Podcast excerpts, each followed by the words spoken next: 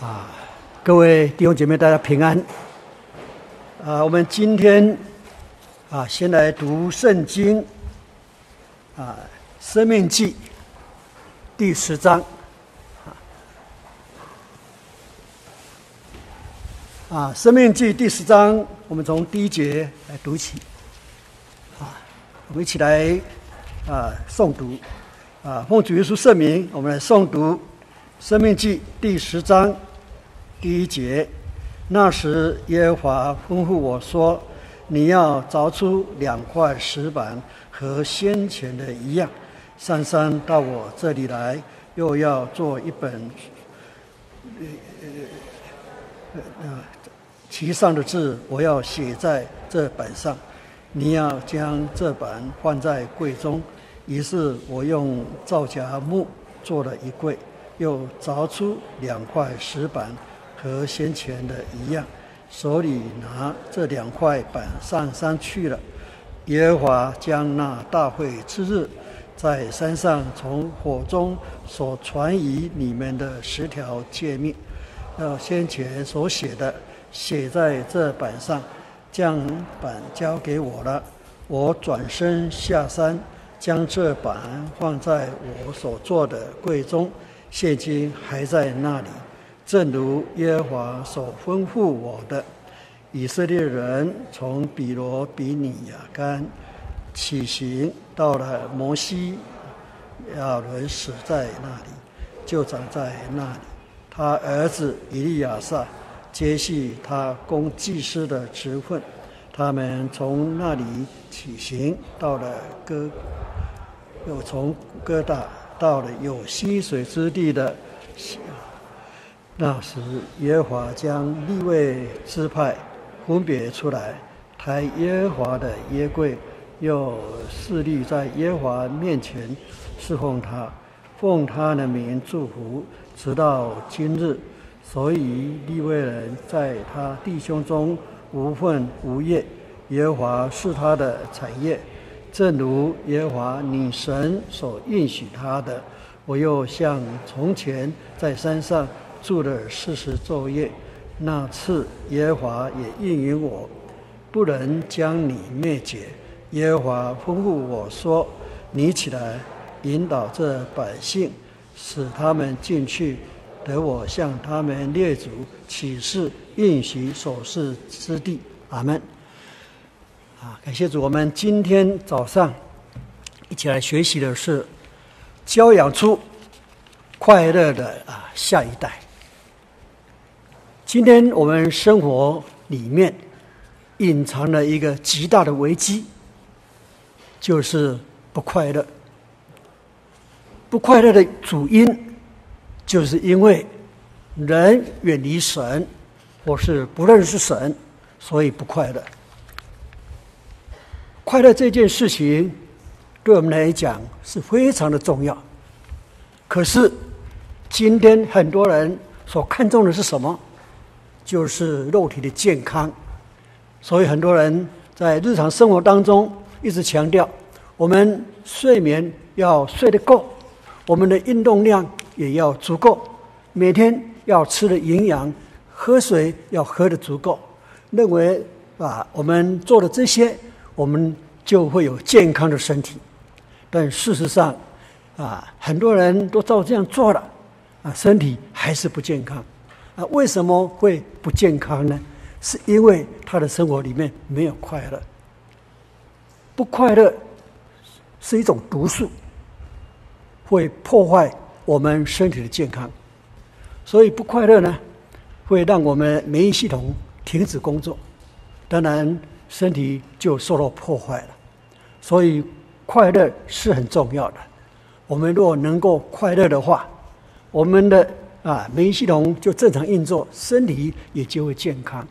所以圣经告诉我们，喜乐的心是良药，这是一句非常重要的真理，是我们要努力去学习的。那到底是怎么学习呢？是靠教育吗？我们看到今天的教育非常发达，但是今天的教育有没有真正的让我们快乐呢？我们来看到诗篇九十篇，诗篇九十篇。第十节，九十篇第十节，我们一生的年日是七十岁，若是强壮，可到八十岁，但其中所牵挂的，不过 是劳苦愁烦，转眼成空，我们便如飞而去。这一节圣经 就告诉我们，人的一生呢，大概七十岁、八十岁，但是这么漫长的年日当中，到最后想想，我们能够夸口的是什么呢？这里没有说我们夸口的是快乐，没有，只能够说我们夸口的是，一生啊都是劳苦愁烦，这是很可悲的事情。这这节经文是摩西写的，离我们现在有将近大概有六千年的时间。现在的教育啊非常的发达。但是，还是一样，没有办法脱离劳苦愁烦。所以我们看看我们的生活里面，你看很多人现在有工作，在工作的当中，很多的不快乐，很多的埋怨。那么失业的时候呢，当然是不快乐。当我们累积财富的时候，实在是太丰富了。有钱的人也是不快乐，穷人呢，当然他也不快乐了。我们刚刚提到健康，好像身体健康应该是快乐，但是呢，因为他掌握不到自己的情绪，所以健康的时候不快乐，生病的时候，当然了，也是不快乐。人为什么？会一直 生活在这个不快乐的环境里面。圣经告诉我们，人创造神创造人类之后，亚当夏娃生活在伊甸里园里头。这伊甸园叫做啊伊甸乐园啊，在伊甸乐园里头，天天是过着快乐的生活，因为有神跟他们同在。可是，当他们被魔鬼欺骗、背逆了神，被赶出伊甸园之后，就进入了这个世界，这叫做罪恶的世界。罪临到他们身上，罪让人不快乐。虽然后来的人一直努力，想要过着快乐的生活。但是我们看看，一直到今天，这个世界在教导我们怎么快乐呢？大概就是告诉我们要如何努力争取财富，如何努力得到地位、得到名声、得到享受，你就快乐。可是事实的证明告诉我们不快乐。啊，不久前，苹果公司的创办人之一贾伯斯。他有钱有名又有势，但是他后来染上了啊这个绝症。他临死之前自我反省，他说他一生这一生里头并不快乐。他跟他的家人哎，其彼此之间关系不好。他曾经在苹果公司所创办的公这个苹果公司，竟然跟同事闹翻了，后来竟然被赶出这个苹果公司。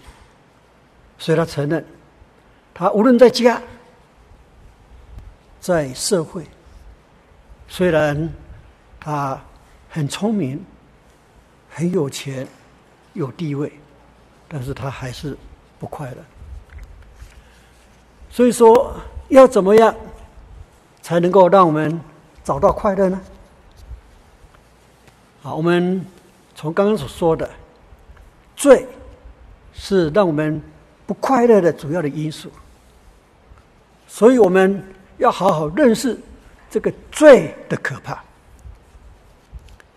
我们想想看，当人一出生之后，开始会说话、会表达意见的时候，你看那些小孩，就是骂人、批评、抱怨。长大之后，还是一样，常常都是看人负面，事情也是看负面的，所以哪里会快乐呢？有些人在社会上，可能他一帆风顺。啊，他有很有成就，所以有时候很很自负的，啊，常常是自我感觉良好，觉得我很好。其实他看不到他自己的不好，就好像我们大家坐在这个地方，你绝对看不到你脸上的情形，或许脸你的脸可能有一个污点。脏的东西，你现在你是看不到的，除非有人肯告诉你：“哎呀，你这里怎么有一个那个那个脏的东西呢？”没有人告诉我们，我们是看不到的。人就是这样，常常看不到自己的缺点、自己的软弱，所以只会看到别人的软弱、别人的缺点，然后就攻击、就批评。在主耶稣那个时代。有一群的祭司、文士、法利赛人，他们抓到了一个正行淫乱的妇人，把他抓到了主耶稣面前，要来试探主耶稣，说：“你看，这个女人淫乱了，要怎么处理呢？”这是要来为难耶稣的，因为假如主耶稣说照律法的规定把他打死。人家会问说：“那你来是要救人，是怎么救的呢？”假如主耶稣说要释放他，人们就说：“你违背了摩西的律法。”你说主耶稣要怎么去做呢？那个是那个时候的主耶稣非常冷静。他后来讲了一句话：“你们当中谁若是没有罪的话。”你们就可以拿石头把他打死。当主耶稣讲出了这一句话之后，那时候在场的大大小小，大家赶紧跑掉了，没有一个人敢拿石头打死这个妇人。大家跑光了以后，主耶稣就问这个妇人。有没有人定你的罪呢？说没有啊。主要是跟他讲，从今以后你不可以再犯罪了。所以从这里就让我们明白，我们在现实的生活，我们就像这一群的祭司法利赛人，他们看不到自己的缺点，看到别人的缺点，总是批评论断。批评论断人快乐吗？是绝对不快乐的，因为问题总是没有解决啊。所以我们就可以了解罪的可怕。因此，我们想要得到快乐，我们一定要认识啊，这个罪一定要把它处理掉。罪怎么处理呢？不是靠着我们自己的好行为。我刚才也说过了，每一个人在神面前，不管你在做的怎么样好，还是我们有很多做不到、做不够的地方。所以圣经这样告诉我们，我们来看罗马书第三章，罗马书第三章二十一节。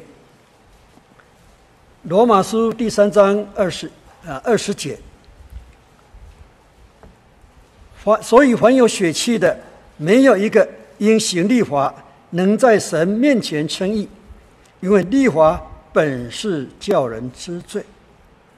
这里说，没有一个人能够因行律法在神面前称义，也就是说，我们行不出这个真理的要求。那这样怎么能够离开罪呢？感谢神，我们的神慈悲怜悯，为我们开了一条赦罪的路。在二十一节这里说：“但如今神的意是在律法以外已经显明出来，有律法先知做见证。”二十二节，就是神的意，因信耶稣基督，加给一切相信的人，并没有分别。这里告诉我们，在律法之外，神的意显明出来，意思说，神若照律法要来衡量我们有没有罪的话，每个人都有罪，所以必须要在律法之外再找一条路。那什么路呢？这里就是说。你只要信耶稣基督赦罪的这个权柄，你只要信，你就能够被称为义。这是一条活路啊！因为我们靠自己行不出立法的要求，所以我们有一句句俗语说：“鼻孔朝下的，没有一个是好人。”这的确是如此。在我们现实生活，我们都知道我们缺点很多。很多事情知道我们做不到，这是人最可悲的地方。可是我们神的怜悯，他愿意来救我们，所以在啊主耶稣来到世上完成这个救恩，借着我们的信，我们就可以得到了。感谢主，有一位姐妹，她的婚姻是不美满的。她还没信主以前，被她丈夫所抛弃了。她生活的很苦，在苦难当中，当然是没有喜乐。幸好神的救恩临到她了，她认识了主耶稣，他知道了要怎么样才能够胜过罪，才能够找到快乐。他体验到了。他生活改善了，后来他在做见证。他说：“我的左邻右舍、亲戚朋友都劝我，你那个丈夫那么坏，干脆跟他离婚了。”那时候她丈夫是被关在监牢里头。他在他跟他的亲戚朋友这样说：“我现在知道了，我的丈夫为什么？”会叛逆我做坏事，因为他身上有罪，他没有能力胜过这个罪。但是我认识耶稣了，我知道我相信耶稣，耶稣能够除去人的罪。当人的罪被除去了以后，神的荣耀就进到他心里，他就一定有能力来胜过罪了。就如同这二三节三章二三节这里所说的。因为世人都犯了罪，亏缺了神的荣耀。人就是因为犯罪，才缺少了神的荣耀。人若能够离弃罪，神的荣耀进到我们心里头，我们就有能力来胜过罪了。这是多么美好的一个恩典，也是这个姐妹非常的肯定相信的。所以她讲完了以后，主耶稣成全她。让她丈夫在出监之后，她亲自去接他，她愿意包容接纳。感谢主，后来她的丈夫也信了主了。一个破碎的家庭，因为靠着主耶稣和好了，喜乐就临到他们的家了。所以说，要怎么样找到快乐？我们一定要。肯定神的救恩，并且要靠着圣灵的帮助来享受神的恩典。所以要怎么快乐？简单的说，我们受洗之后，我们要追求圣灵。圣灵就是我们一把快乐的钥匙，能够打开天国的门，让天父把。福福气把快乐临到我们身上，曾经有一位姐妹，她认为说我不快乐，因为我丈夫常常不在家。她以为丈夫常常在家，她才快乐。其实不是的。你看，有时候丈夫常常在家，还是不快乐。真正能够快乐是什么？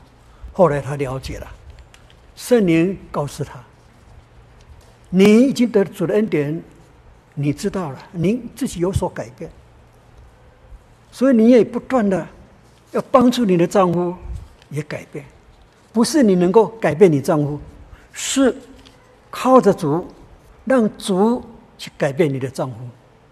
所以你要求主让你有个好的行为，能够感动你的丈夫，能够来亲近主。当你的丈夫懂得亲近主的时候，你的丈夫一定会改变，你的丈夫一定会爱你的。这个时候，你才有真正的喜乐。所以，当我们遇到困难的时候，不要忘记了，要从神那边来领取这个快乐。不久前，我也看到我们一个姐妹啊，她的孩子在国中三年级的时候叛逆了。天天沉迷在这个网络上面，结果父亲教导他，他跟跟父亲冲突了，冲突到最后，父子都没办法沟通，没办法说话，妈妈也是一样。这对父母来讲是多么很艰难、很难过的一件事情，甚至于我们。到他家去访问，他的孩子一样的置之不理，啊！最后我们还是鼓励，要如何转变这个危机呢？只有神。其实圣经也是告诉我们了：十二岁之前的孩子，你还可以靠着主好好教导他们；十二岁以上的孩子，你就没有这个教导权了。他有他的想法，有他的看法，就好像浪子的比喻一样。圣经记载，那个浪子也本来在家里的时候，不听父父亲的话，他认为他有他的想法，他要求父亲给他财产，给他出去闯天下。父亲再怎么劝他，也都无济于事，所以父亲无可奈何。只好把财产分给他，但是呢，父亲还是爱他。他知父亲知道，现在我没有办法教他了，那只有把这个教导权呢，交交还给主耶稣，让主耶稣来教导他。然后孩子出去了，啊，天天的祷告，天天的期盼，孩子能够回来。圣经告诉我们，果然神出手了，神让他在用尽了他的。啊，这个钱财之后，结果遇到了饥荒了，他没饭吃了，他只好想到家的温暖，他想要回来。所以当他快到家的时候，其实爸爸天天就是在盼望着他的来到，所以爸爸远远看到孩子回来了，非常高兴，赶快跑出去抱着他。啊，所以从这里就让我们知道，真的，我们现在的这个教育，十岁以上的孩子，除了你从小还还好好的栽培他，那么他长大以后，他无没有所谓的叛逆啊。你看，我们教育很多孩子，你十二岁以前把他教好，十二岁以后哪里会叛逆呢？但是当我们教不好的时候，超过十二岁以后，要记住，要懂得全然的依靠神。所以这个姐妹她知道，她一直的迫切祷告，感谢主。到了孩子快要升大学的时候啊，我看到他的孩子回来了，回到教会来了。怎么回来我不知道，我只知道说，他的妈妈、爸爸为了这孩子。付出很多代价，一直为为这孩子祷告，啊！我相信这是主耶稣的帮助，让他回来了。所以那个时候，全家人啊能够在一起，非常的快乐。所以要教导孩子啊，要靠圣灵，圣灵是一把快乐的钥匙，能够帮助我们。在婆媳之间也是如此的。有时候婆媳常常相处的不好，有的做婆婆的在埋怨我的婆媳妇不好，所以我不快乐。你说怎么快乐呢？所以说，他也善用了这把钥匙啊。他想到了马太福音五章三十九节，主耶稣怎么说呢？说啊，你的仇敌啊，对待你不好，你怎么办呢？啊，人家打你的右脸，你要连左脸都转过来给他打。这个是何其难的一件事情！他这个意思是叫我们要爱仇敌，为仇敌祷告。有这个婆婆，她懂得这个道理了，她就按照主耶稣的话，爱她的媳妇，为她祷告。真的想不到，他媳妇也改变了，态度对他完全跟以前不一样了。他真的是满心高兴，后来把这个媳妇能够看成像自己的女儿，这个也是从祷告祷告当中去体会主耶稣的教导，所以这样才有真正的快乐。有一个弟兄，他在公司里面啊，啊，老板很不欣赏他，所以他很受委屈。他不快乐，那怎么样才能够得到快乐呢？我们弟兄他祷告了，他了解了，他了解说，我是主耶稣的儿女，主耶稣爱我，啊，主耶稣一定会帮助我，所以他祷告的时候，他肯定主耶稣会帮助他，所以祷告当中他就思考，我怎么样能够让。上司来欣赏我呢？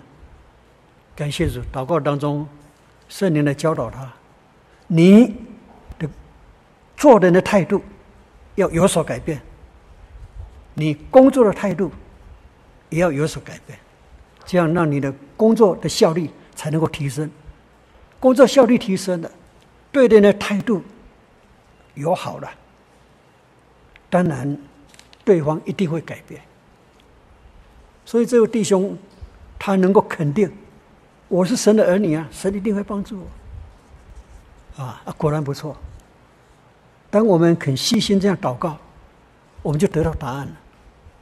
而这个弟兄，很诚恳的、良好的态度面对上司，工作积极认真，效果不错。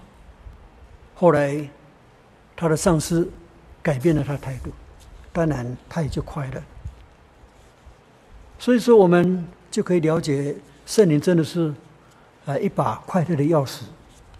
我们去祷告，他也要引导、教导我们。当然，我们有时候常常也会碰到意外的事情，人家攻击、批评、怒骂，在这个时候，往往会激起我们的愤怒。但在这个时候，我们要想到圣经所所说的话。我们若能够要节制自己，知道愤怒解决不了事情。愤怒的话，那我们变成一个很愚蠢、没有智慧的人。愤怒解决不了事情，所以圣经告诉我们要温柔，温柔才能够解决问题。甚至于在愤怒的时候，宁可不讲话。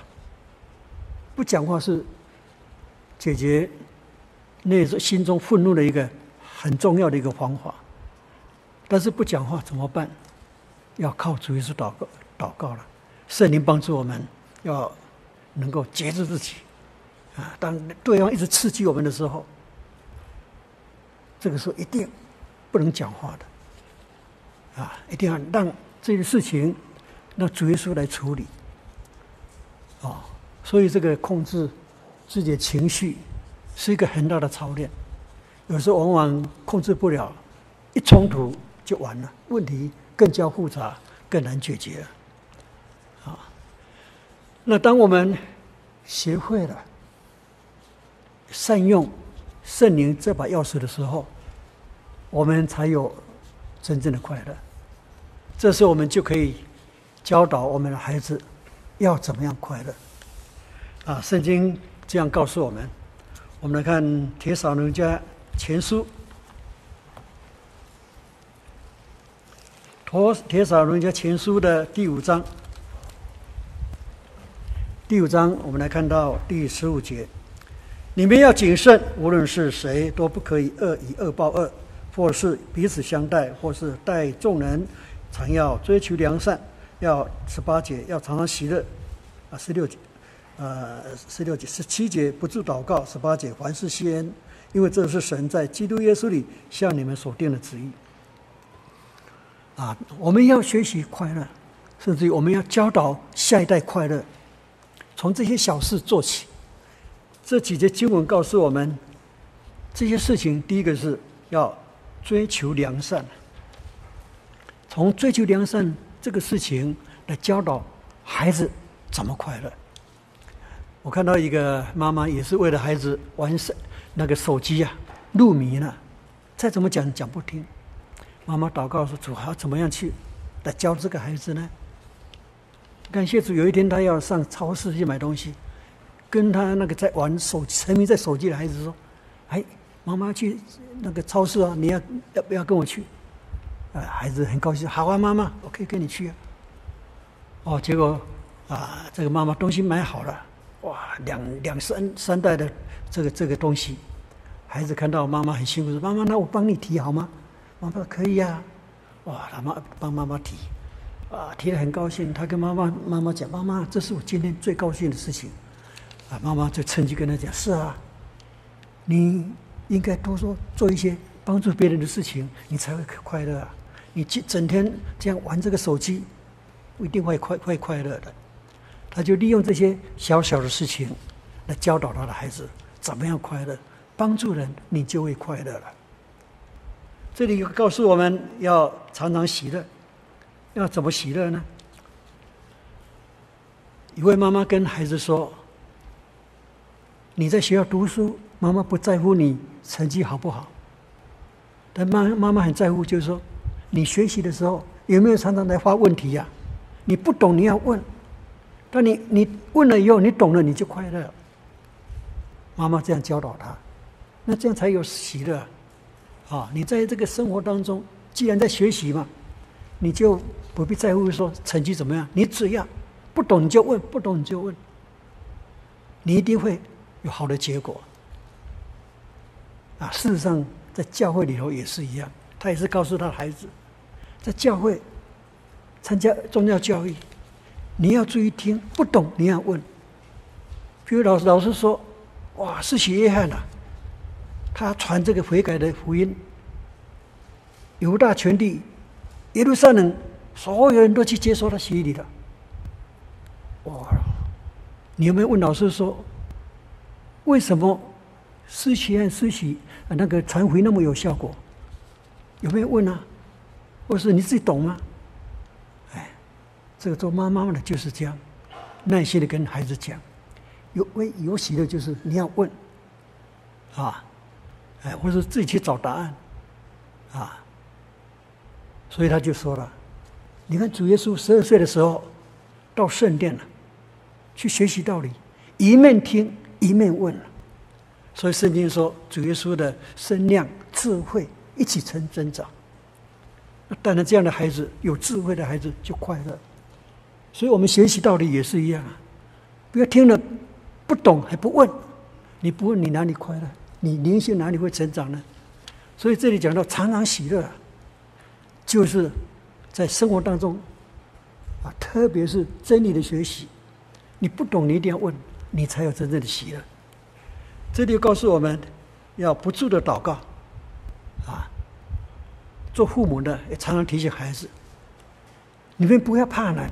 有困难的事情，就是你成长的机会。你遇到困难的时候，你就会祷告，当你祷告之后，你就体验到，哎，神帮助我了，我就体验到神的同在。很多孩子，宗教教育已经结束之后，长大了，结果呢，问他说神在哪里？他说我不知道啊，他没有体验呐。所以我们在日常生活当中，要告诉孩子，不要怕困难，简单的事情大家都会做，困难的事情你靠神的话，你就比别人来的啊更有智慧了。所以这个是很重要的教导啊。所以我们有一个小姐妹呢，去参加演讲比赛，呃，怎么这么巧？她突然之间稿子丢了，哇，那怎么办？很紧张，在这紧张当中，她知道要靠祷告，就是靠着祷告，勇敢的上台了。就她所讲的，竟然比她原来准备的来得好。这个小姐妹的体验到，哎。哦，真的祷告，这个是帮助我了。我相信我们有很多孩子，我们教导他说：“你在课业上随时要祷告，依靠神。”所以有有很多孩子说：“我在啊联考的时候，当我在写考卷的时候，我不懂不会了怎么办？赶快心里默祷，然后又再继续写。结果真的出出奇的啊，考结果出奇的好。”说这个就是不住的祷告，不住的祷告，再来体验神奇妙的作为。这又提到说，凡事的谢恩，啊，所以我们看看保罗，他这样说：“我今日是成了何等的人，是因为神的恩才成的。”真的，我们有时候想一想，算一算，从小到大，我们领受多少恩典。当我们想到神恩典的时候，心里的这个信心会被激发起来。往往我们就是忘了神的恩典，所以会觉得说神在哪里呀？啊，所以我们要常常记得凡事谢恩。啊，有一次，一个妈妈看到啊孩子的爸爸回来了，要赶紧跟孩子讲：“爸爸这几天都加班，很很很忙，很累了。”你赶快去跟爸爸说谢谢啊！孩子也懂了，赶快跑去抱着爸爸，说：“爸爸，谢谢你，很辛苦了。”那简单的这几句话，爸爸都很感动。更何况我们对于主耶稣也是如此啊！遇到任何事情，凡事谢恩，我们就有喜乐。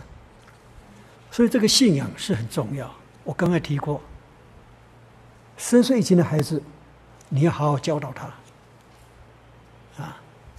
有些人认为说孩子哪里听得懂道理呀？就认为说长大再带他带他来教，这是错误的观念。当主耶稣看着一些父母抱着孩子来到他面前的时候，他也去去抱着孩子。门徒啊，阻止那些父母说：“你们不要来打扰主耶稣。”主耶稣很很生气的。说：“你们不可以阻挡孩子到我面前来。”所以，一个聪明的父母呢，不懂得从孩子一出生，虽然不懂，来到教会还拿尿布、奶瓶带到教会很麻烦的，但是他知道一定要带到教会来，这是潜移默化。结果证明他是对的，尤其在孩子。懂事的时候，不要忘记，要让他去体验到神在哪里，就是要勉励他祷告求圣灵，这是很重要的。尤其年纪越小，越单纯呐、啊，祷告越容易得圣灵。就好像我们这次的啊少特班一样，我们有十多位的孩子得圣灵了，孩子体验到神了，他高兴了。父母也高兴了，哎，所以我们对这孩子呢，要常常提醒，跟他讲圣灵的重要。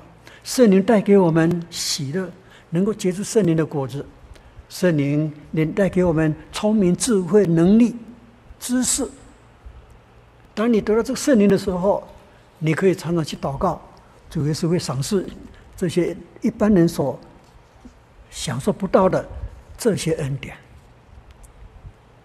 所以我们要记住，不是说得到圣灵了，好像一切都都完全了，不是这样子。啊，我们一定要特别要提醒孩子，得到圣灵以后，一定要去结圣灵的果子。只要你结不出圣灵的果子，就代表你没有顺服圣灵啊。你虽然得到圣灵，但是没有祷告，没有顺服圣灵，那圣灵就在你身上起不了作用了。所以我们一定要提醒孩子，甚至我们大人本身也是一样。我们有圣灵以后，我们要常常反省：我有圣灵的果子吗？好，我们一定要做这样的反省。那这样，当我们领受圣灵，又结出圣灵的果子，我们的信仰就充满喜乐。当我们充满喜乐的时候，是见证神跟我同在的。啊，最最好的见证，哎，这是我们可以听到说很多的弟兄姐妹，因为他生活的喜快乐，让他的同事都觉得好奇，跟他来教会，所以说快乐是最好的见证。